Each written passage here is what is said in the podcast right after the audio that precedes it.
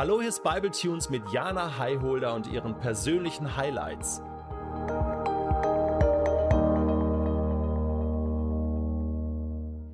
Zu Beginn meines Studiums, also schon ein paar Jährchen her, war ich auf einer zweiwöchigen Sommerakademie. Es gab dort zwei Bettzimmer und die Zimmerbelegung wurde, ja, eigentlich gelost, würde ich sagen. Wir kannten uns nicht. Meine Zimmerpartnerin und ich, wir haben uns wirklich gut verstanden. Wir haben uns oft abends unterhalten und so auch an einem der letzten Abende. Und in diesem Gespräch gestand sie mir dann irgendwann, du Jana, als ich dich das erste Mal in das Zimmer reinkommen sah, dachte ich mir, oh nee, so ein blondes Mädchen, ich bin mittlerweile nicht mehr blond, ne? Ich habe ja gesagt, Pubertät ist vorbei. Die steht bestimmt um 5 Uhr morgens auf und die schminkt sich erstmal zwei Stunden. Und wenn wir ganz ehrlich die Situation beleuchten, dann bin ich jeden Tag nach ihr aufgestanden und habe mich so zum Frühstück geschleppt. Dieses Beispiel zeigt, was passiert, wenn wir Menschen, die wir zum ersten Mal sehen, in eine Schublade stecken. Und das passiert innerhalb von Sekunden ganz automatisch und es ist auch ein Stück weit normal. Wir alle machen das. Bis zu einem gewissen Grad müssen wir Menschen auch einordnen können. Zu unserer eigenen Sicherheit und damit wir uns entsprechend unseres Gefühls verhalten. Aber ganz oft gehen wir über die Beurteilung hinaus und das Einordnen da klingt so eine Verurteilung mit.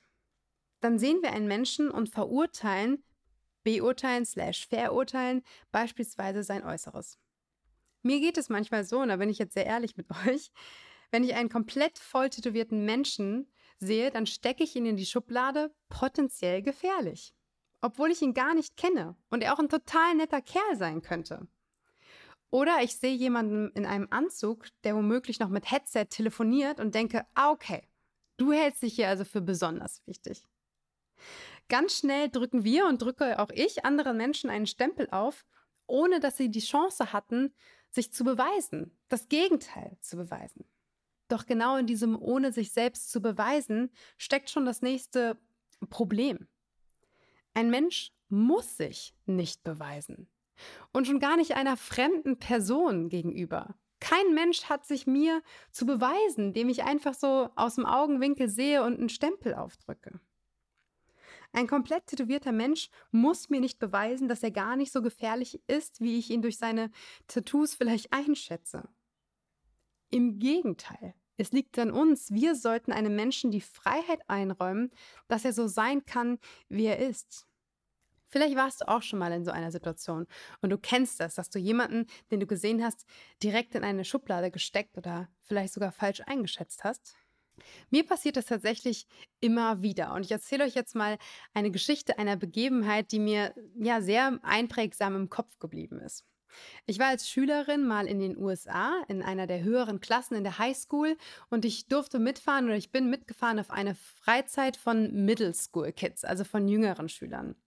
Und wir waren da, um diesen zu dienen. Es war auch eine christliche Schule und wir waren eingeteilt als Servicekräfte. Und dann gab es einen Tag, da war das Essen rausbringen wirklich stressig. Ich hatte drei Tische mit ganz vielen äh, Kindern und an jedem dieser Tische saß auch eine erwachsene Begleitperson und einer dieser Tische war voll von Jungs, die so ein bisschen rowdy-mäßig drauf waren und es saß auch ein Vater dabei.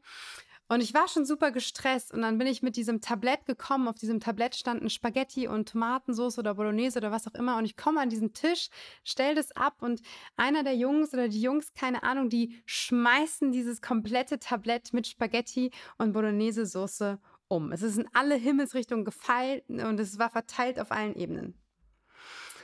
An diesem Tisch saß ja auch, wie gesagt, ein, ein erwachsener, verantwortlicher Mann. Und jetzt war ich richtig wütend. Ich habe diesen Mann angesehen und mir gedacht, Alter, was ist denn dein Erziehungskonzept? Kannst du dich nicht mal dazu überwinden, diese Jungs hier ein bisschen zu disziplinieren, sozusagen?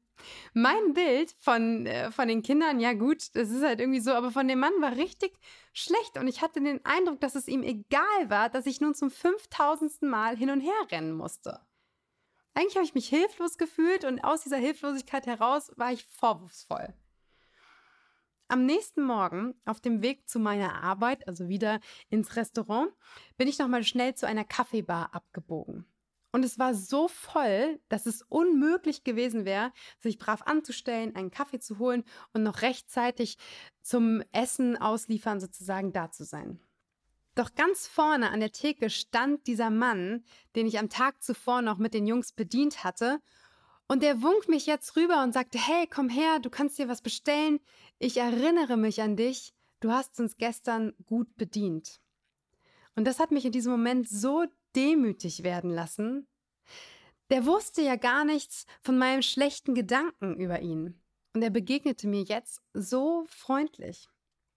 Dieser Mann erinnerte sich an mich und er war mir dankbar dafür, wie ich gestern mit der schwierigen Situation umgegangen war.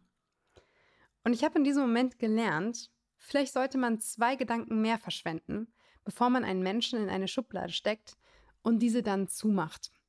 Diese Situation, diese Geschichte ist wirklich mein Paradebeispiel für Demut weil ich noch nie zuvor in meinem Leben so das Gefühl empfunden habe, gedemütigt worden zu sein und dabei wurde ich gar nicht bloßgestellt. Wenn wir an Demütigung denken, dann denken wir häufig an, jemand zeigt mit dem Finger in aller Öffentlichkeit auf uns und alle sehen es und es ist total peinlich. Aber Gott hat mich in dem Moment auf eine ganz liebevolle Art und Weise gedemütigt. Und zwar sehr persönlich. Niemand außer mir kannte meine Gedankenwelt in dieser Situation und kannte auch, was, was die nächste Situation in diesem Kaffeeladen ausgelöst hatte. Es war die liebevollste Demütigung Gottes, die ich je erlebt habe und die mich aus diesem Schubladendenken vielleicht noch nicht herausgeholt hat, aber mich auf jeden Fall darauf hingewiesen hat, dass das kein Gutes ist. Einer der schönsten und tragendsten Sätze in der Bibel steht meiner Meinung nach im Johannesevangelium, im Kapitel 13, der Vers 35.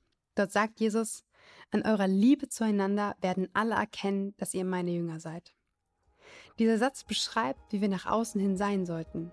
Ich glaube, dass es ein guter Ansatzpunkt ist.